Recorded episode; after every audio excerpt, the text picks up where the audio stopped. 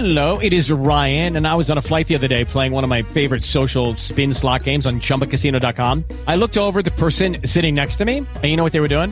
They were also playing Chumba Casino. Coincidence? I think not. Everybody's loving having fun with it. Chumba Casino is home to hundreds of casino style games that you can play for free anytime, anywhere, even at 30,000 feet. So sign up now at chumbacasino.com to claim your free welcome bonus. That's chumbacasino.com and live the Chumba life. No purchase necessary. VGW Group. Void were prohibited by law. See terms and conditions. 18 plus.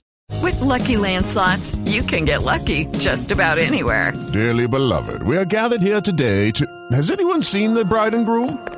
Sorry, sorry, we're here. We were getting lucky in the limo and we lost track of time. No, Lucky Land Casino, with cash prizes that add up quicker than a guest registry. In that case, I pronounce you lucky. Play for free at LuckyLandSlots.com. Daily bonuses are waiting. No purchase necessary. Void where prohibited by law. 18 plus. Terms and conditions apply. See website for details.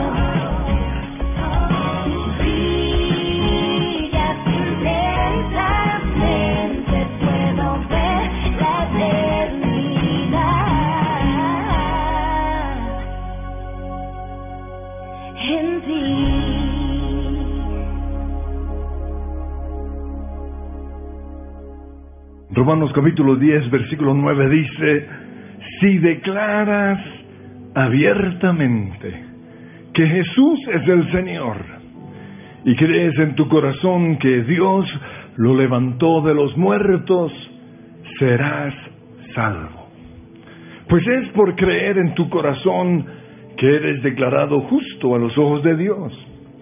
Y es por declarar abiertamente tu fe que eres salvo. Aquí habla de dos cosas necesarias. La primera, declarar con nuestra boca, confesar públicamente o ante todos que Jesús es nuestro Señor. Pero lo segundo es creer en nuestro corazón. Por eso, con respecto a Dios, quiero hacerles unas preguntas. ¿Qué han creído ustedes acerca de Él? O primero, ¿qué han oído acerca de Dios? ¿Qué han creído? ¿Qué sienten con respecto a Él? ¿Y qué han confesado acerca de Él? Nosotros tenemos que tomar la decisión de hablar lo que creemos y no lo que sentimos. Nosotros los cristianos no hablamos lo que sentimos si eso que estamos sintiendo no está de acuerdo con la palabra de Dios. Nosotros debemos hablar solo lo que creemos. En 2 Corintios 4:13 David dijo, creí en Dios y por tanto hablé. Hablamos lo que creemos. Todos tenemos un patrón neurológico. En este momento cada uno de nosotros tiene un patrón neurológico diferente. Y cada vez que oímos algo y aceptamos esa palabra que estamos oyendo, en ese momento ese patrón neurológico es cambiado, se vuelve a reconfigurar para bien o para mal. Si nosotros logramos entender esto, seríamos mucho más cuidadosos con lo que permitimos que entre a nuestro corazón. Ahora, la gente siempre va a hablar, no hay nada, no podemos hacer nada al respecto. La gente siempre va a expresar sus opiniones, sus juicios, sus odios, su rabia. Eso es inevitable. Pero lo que nosotros sí podemos hacer es decidir si vamos a recibir o aceptar esas palabras. Y si vamos a permitir que esas palabras produzcan cambios neurológicos que van a afectar nuestros sentimientos y nuestra conducta. Podemos ser esclavos de lo que las otras personas dicen o podemos poner un filtro sobre nuestro corazón para que esas palabras no se aniden allí y no nos afecten. Entonces, por ejemplo, cuando en medio de una pelea entre esposos oímos una palabra negativa que la otra persona nos ha dicho, algo como, no te soporto, no te quiero ver más, vete, largo de mi vida, te odio. Cuando nosotros oímos esas palabras y no hacemos nada al respecto, sino que lo recibimos, y lo recibimos porque no tenemos un filtro sobre nuestro corazón, en ese momento nuestro cerebro empieza a producir cambios neurológicos que van a afectar la manera en la cual nos sentimos. Y de repente empezamos a sentirnos tristes, deprimidos, confundidos, de mal humor, estresados. Se van las ganas de vivir. Hasta podemos sentirnos enfermos. Y podemos llegar a un punto en donde ya no aguantamos más esos sentimientos. Y por eso le decimos a la otra persona, no te soporto, ya no quiero estar más contigo. Este matrimonio se acabó, ya no te amo. Y en ese momento, cuando nosotros declaramos eso, por lo importante que es la confesión, los demonios vienen. Y el, todo el amor que estaba en nosotros, o el poco amor que todavía estaba en nosotros, de repente se va. Entonces quiero hacer un repaso una vez más acerca de lo que he dicho. Lo que oímos y permitimos que entre a nuestro corazón produce cambios neurológicos que afectan nuestros sentimientos y nos llevan a decir cosas que pueden destruir nuestra vida. Esas palabras que escuchamos nos llevan a creer algo en nuestro corazón, lo cual genera sentimientos que nos llevan a una confesión y a un comportamiento. Esa es la parte humana. Pero no solo está la parte humana, sino que además el enemigo participa en esto. El enemigo sabe cómo funciona el ser humano. Por eso los demonios están presentes desde el momento en el cual una persona proclama algo sobre nosotros, nos dice algo, nos ofende o dice cualquier cosa. Los demonios están allí para distorsionar esas palabras o están ahí para exagerar lo que esa persona nos dijo. Los demonios están ahí para tomar esas palabras y poner un pensamiento en nuestra mente influir sobre nuestras emociones y llevarnos a decir palabras que le dan derecho a los demonios de controlar nuestra vida. Entonces el orden es el siguiente. Primero, las palabras que oímos. Lo segundo, las creencias que vienen fruto de esas palabras. ¿no? El cambio neurológico. En tercer lugar, los sentimientos. Luego viene la confesión. Y por último, el comportamiento. Pero por otro lado, así como una palabra que alguien dice nos puede hacer sentir mal, también las palabras nos pueden hacer sentir bien. Por esa razón muchas personas son controladas por sus emociones. Y esas personas necesitan las palabras de otros para sentirse bien. Pero la pregunta es esta. ¿Qué va a pasar si esa otra persona, su esposo, su esposa, su novio o su novia, no los alaba o no les dice nada lindo? ¿O qué va a pasar si lo, de, lo hacía y de repente deja de hacerlo? ¿Qué va a pasar si esa persona no se siente amada ni admirada por su esposo o su esposa? Y en ese momento viene otra persona a decirle, lo que necesita oír. ¿Qué va a pasar si ya no siente amor hacia su esposo o su esposa? Y en ese momento las palabras de otra persona lo llevan a decir algo que lo esclaviza, que lo involucra. Porque un corazón se divide cuando permitimos que las palabras negativas de nuestro esposo de nuestra esposa más las palabras positivas de otra persona reconfiguren nuestro patrón neurológico. Por eso Dios dice en Proverbios 4:23, sobre todas las cosas cuida tu corazón. Lo más importante en nosotros, sobre todas las cosas en el ser humano, lo más importante es el corazón. Aquí Dios está hablando acerca de poner un filtro para que las palabras de otros no nos afecten, ni para bien ni para mal.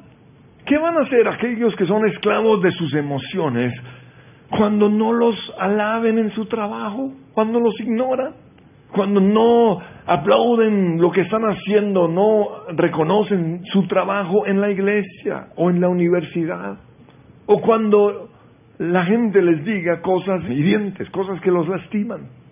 Por eso tenemos que poner un filtro sobre nuestro corazón, para que las palabras de otros no tengan un efecto ni positivo ni negativo. Ahora, esto lo quiero aplicar con respecto a lo que creemos acerca de Dios.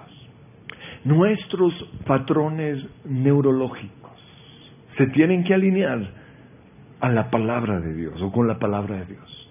Nosotros no podemos hablar lo que sentimos, si eso que estamos sintiendo no está de acuerdo con la palabra de Dios, nosotros siempre tenemos que hablar lo que creemos acerca de Dios.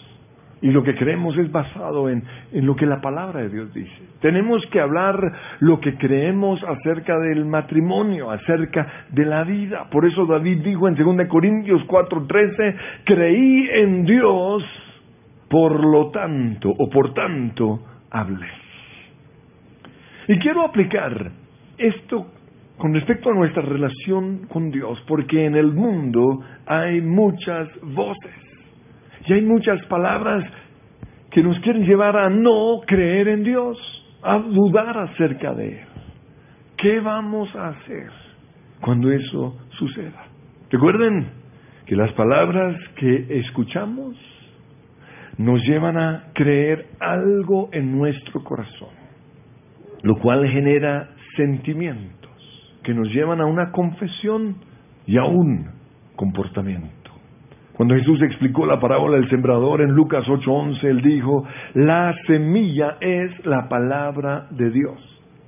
Las semillas que cayeron en el camino representan a los que oyen el mensaje, oyen la palabra de Dios, pero viene el diablo, se lo quita del corazón e impide que crean y sean salvos. Entonces, el diablo roba la palabra de Dios, pero somos nosotros los que dejamos que Él lo haga. Y nosotros dejamos que el diablo robe la palabra de Dios cuando oímos la voz del diablo en lugar de oír lo que la palabra de Dios dice. Cuando oímos nuestros sentimientos, cuando oímos el dolor de nuestro corazón, cuando oímos lo que la gente está diciendo en lugar de oír lo que la palabra de Dios dice. O cuando le creemos al enemigo más que a Dios. La Biblia nos muestra que el mundo entero está bajo el maligno. Y por eso Él ha logrado que los medios de comunicación, las películas, los programas de opinión, los profesores de las universidades, nuestros compañeros de trabajo o de universidad y nuestros familiares digan que Dios no existe. Ahora, no lo dicen así de directo, pero implícitamente están diciendo Dios no existe. O si Dios existe, se equivocó. Que la Biblia es un libro obsoleto y retrógrado que la Biblia no tiene verdades absolutas, sino verdades relativas, depende. Que la vida no fue creada por Dios, sino que se fue evolucionando de la nada. Absurdo. Pensar que de la nada vemos todo lo que, lo que hoy es. Eso es absurdo. Pero todo esto lo hacen para negar la existencia de Dios. Pues la Biblia dice que nadie tiene excusa de no creer en Dios, porque toda la creación proclama su existencia. En el Salmo 19, versículo 1 dice, los cielos proclaman la gloria de Dios. Y el firmamento despliega la destreza de sus manos. Día tras día no cesan de hablar. Noche tras noche lo dan a conocer. Hablan sin sonidos ni palabras. Su voz jamás se oye. Sin embargo, su mensaje se ha difundido por toda la tierra y sus palabras por todo el mundo. Yo les puedo asegurar que si una persona, por medio de las cosas creadas, reconoce la existencia de Dios, yo le aseguro que esa persona va a tener un encuentro con Jesús. Esto lo sé porque le ha pasado a muchos. He oído una cantidad de historias de personas que vivían en zonas remotas, en donde nadie creía nada acerca de Dios. Pero ellos comenzaron a ver la creación y comenzaron a pensar, hay un Dios. Detrás de, de todo esto hay un diseñador, hay un creador, hay un arquitecto. Y comenzaron a buscar de Dios y Dios se dejó encontrar. Y llegaron de manera sobrenatural a tener un encuentro con Jesús. Pues es lo que la Biblia dice. En Romanos capítulo 1, versículo 18 dice, pero Dios muestra su ira desde el cielo contra todos los que son pecadores y perversos, que detienen la verdad con su perversión. Ellos conocen la verdad acerca de Dios porque Él se le ha hecho evidente. Ninguna persona en el mundo tiene excusa, porque Dios se ha hecho evidente a todo ser humano. Dice pues, desde la creación del mundo, todos han visto los cielos y la tierra. Por medio de todo lo que Dios hizo, ellos pueden ver a simple vista las cualidades invisibles de Dios su poder eterno y su naturaleza divina, así que no tienen ninguna excusa para no conocer a Dios. Es cierto, dice en el versículo 21, ellos conocieron a Dios, pero no quisieron adorarlo como Dios ni darle gracias. En cambio, comenzaron a inventar ideas necias sobre Dios. Dios no existe. Nosotros somos el fruto de la evolución. Todo esto es simplemente una, un accidente que sucedió. Ideas necias sobre Dios.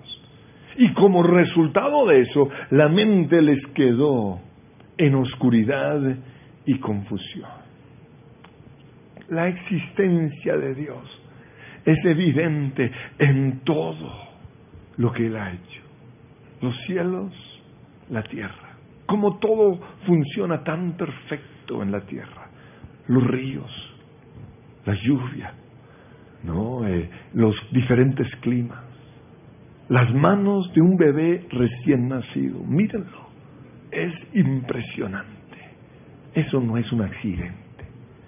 Detrás de eso hay un creador. Los colores y el diseño de la creación. Esta semana mi esposa estaba cortando una cebolla roja. Y de repente dice, mire esa belleza de color, mire ese diseño tan perfecto. Pero analícenlo, es impresionante, no hay una textura en el mundo más perfecta, o, perdón, creada por el ser humano, más perfecta que las texturas de Dios, las flores, aún esos insectos horripilantes cuando uno los ve de cerca son hermosos. Hay diseño en todo. Hay un creador detrás de todo. La perfección y la sincronización de todos los planetas que giran sin chocarse. Eso muestra que hay un Dios. Los cielos cuentan la gloria de Dios. Pero entonces, si la existencia de Dios es tan evidente, ¿por qué algunos lo quieren negar? Pues Pablo lo responde en Romanos 1.24. Simplemente porque el ser humano no quiere someterse a Dios y quiere hacer las cosas vergonzosas que desea su corazón. Y esto lo aprovecha Satanás, el enemigo de Dios, el príncipe de este mundo, para hacer que esas personas se rebelen en contra de Dios. Mire, el propósito principal del enemigo en todo lo que hace es causarle dolor al corazón de Dios. Ese es su propósito. Y Satanás lo logra cuando nosotros, los hijos de Dios, nos quejamos, murmuramos, empezamos a decir cosas necias y dejamos de confiar en Dios. Yo quiero que piensen en eso. Cuando Dios se entristece, porque un cristiano dejó de confiar en Él. En ese momento, Satanás se siente feliz. Pero por otro lado, cuando Dios se alegra, Satanás se entristece. Y mi pregunta es esta, ¿usted a quién está alegrando? Porque la Biblia dice que nosotros fuimos creados para el placer, el deleite, el gozo de Dios. Tristemente muchos en lugar de producirle gozo le producen es tristeza. Cuando Dios vio la maldad del ser humano sobre la tierra, se arrepintió de haber hecho al hombre, dice Génesis capítulo 6. Le dolió en su corazón, dice. Pues un cristiano deja de creer en Dios cuando en lugar de oír la palabra de Dios, oye las voces de este mundo. Recuerden que todo se inicia con las palabras que oímos. Por eso quiero preguntarles, ¿a qué le creen más ustedes? ¿A la Biblia o a Wikipedia? Porque hoy muchos le creen más a Wikipedia que a la Biblia. ¿A qué le creen más ustedes? ¿A la Biblia o a los programas de televisión? ¿A las palabras de Jesús o a las opiniones de la radio? ¿A una persona que toda su vida ha estudiado la Biblia o a uno que se graduó de Harvard? ¿A quién le cree usted más?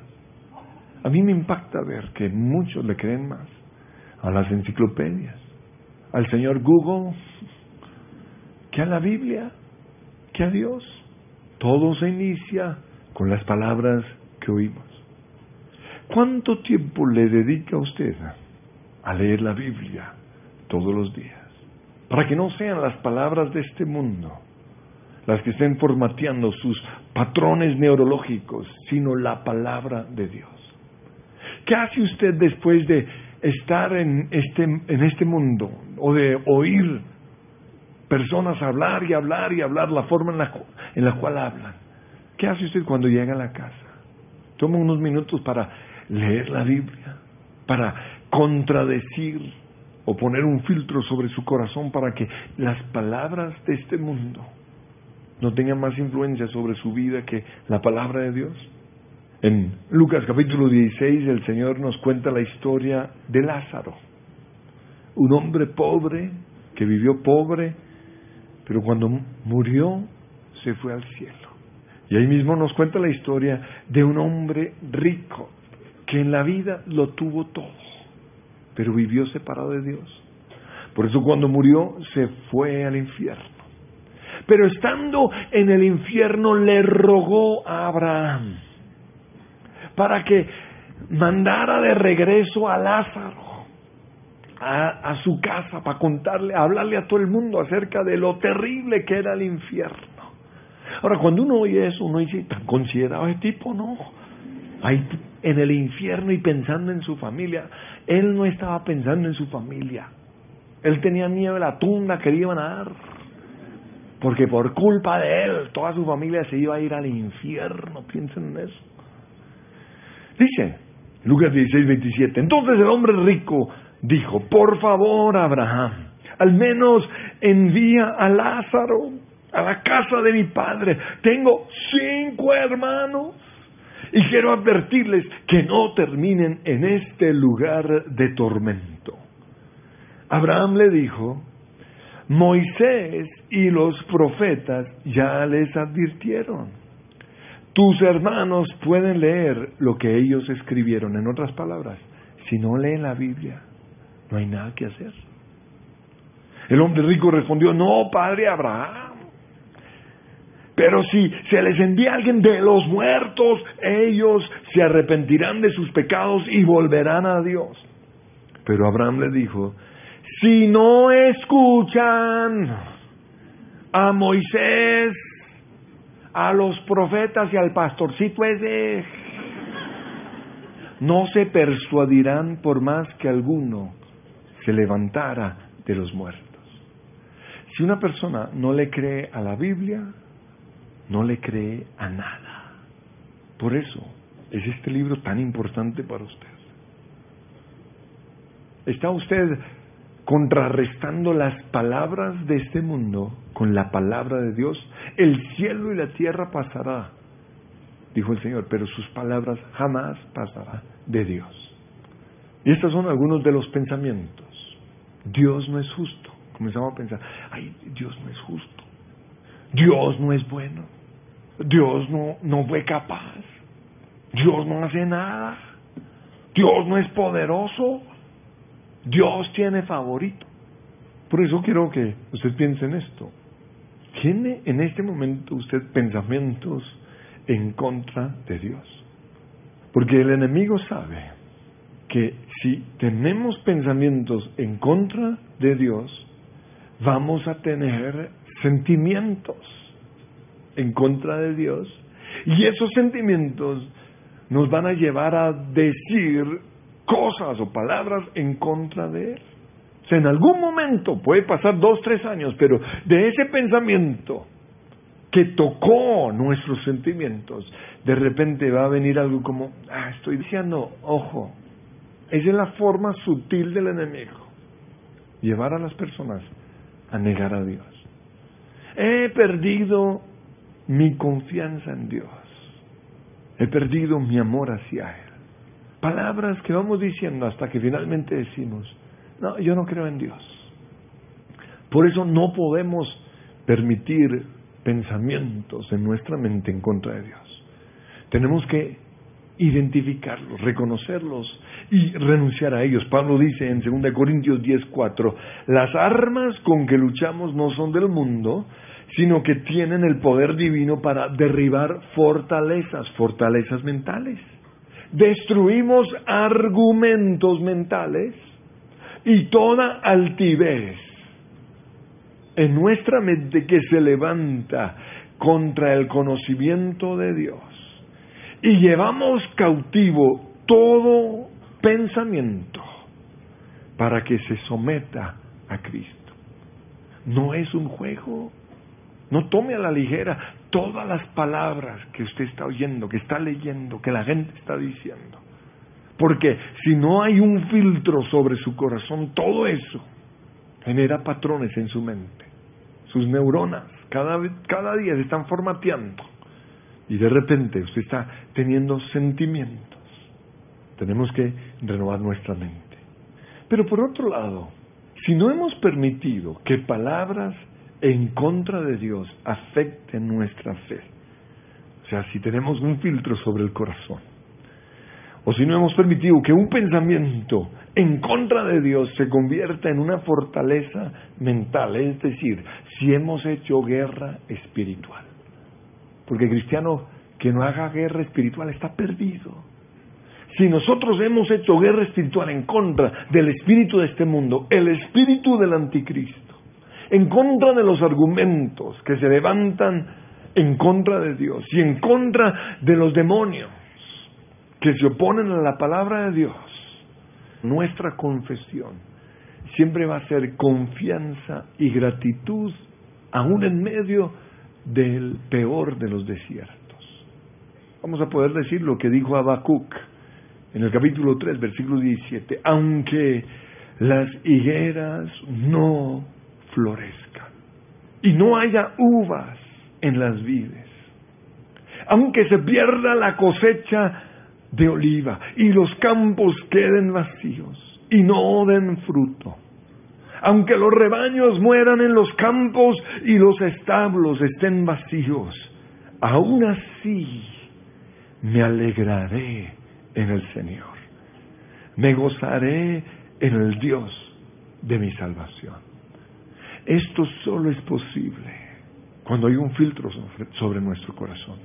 Esto no es un rezo, esta no es una canción que uno aprende. Este es el resultado de un corazón que no ha permitido que las palabras inevitables de este mundo lo afecten. Job, después de haberlo perdido todo, de haber perdido su, su ganado, su tierra, sus hijos, sus posesiones, su casa, después de haberlo perdido todo, y no solo eso, de haber recibido la visita de tres personas de la iglesia que nadie invitó. De esos que vienen con una Biblia bien grande a darle palo a uno. Y lo acusaban, usted es culpable de sus desgracias. En medio de esa situación, él declaró, pero en cuanto a mí, yo sé que mi redentor vive. No entiendo por qué se murió mi hijo. No entiendo por qué razón mi esposa se está muriendo con cáncer en la clínica. No entiendo por qué me echaron del trabajo. No sé por qué estoy viviendo esta situación tan difícil, pero yo sé que mi redentor vive. Yo sigo creyendo en Dios. En ningún momento Job habló en contra de Dios, ni maldijo el nombre de Dios. No solo eso, sino que en Job 13:15 dice, Dios podría hasta matarme, pero es mi única esperanza. En la Reina Valera dice, aunque Él me matare, en Él esperaré. Pablo expresa algo similar en Romanos 11:33. Él dice, ante algo que no entiende, él dice, qué grande es la riqueza, la sabiduría y el conocimiento de Dios. Es realmente imposible para nosotros entender sus decisiones y sus caminos. Pues ¿quién puede conocer los pensamientos del Señor? ¿Quién sabe lo suficiente para aconsejarlo? Porque sus pensamientos y sus caminos son muchos más altos que los nuestros. Oh, profundidad de las riquezas, de la sabiduría y de la ciencia de Dios. Cuán insondables son sus juicios e inescrutables sus caminos porque de Él y para Él y por Él son todas las cosas. A Él sea la gloria por siempre. Esa es la confesión de una persona que no permite que las palabras que se dicen afecten sus creencias, cambien sus emociones y nos lleve a decir cosas que no deberíamos decir.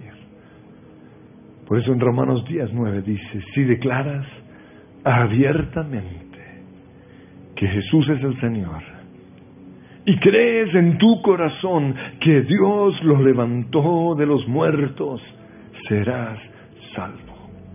Pues es por creer en tu corazón que eres declarado justo a los ojos de Dios y es por declarar abiertamente tu fe que eres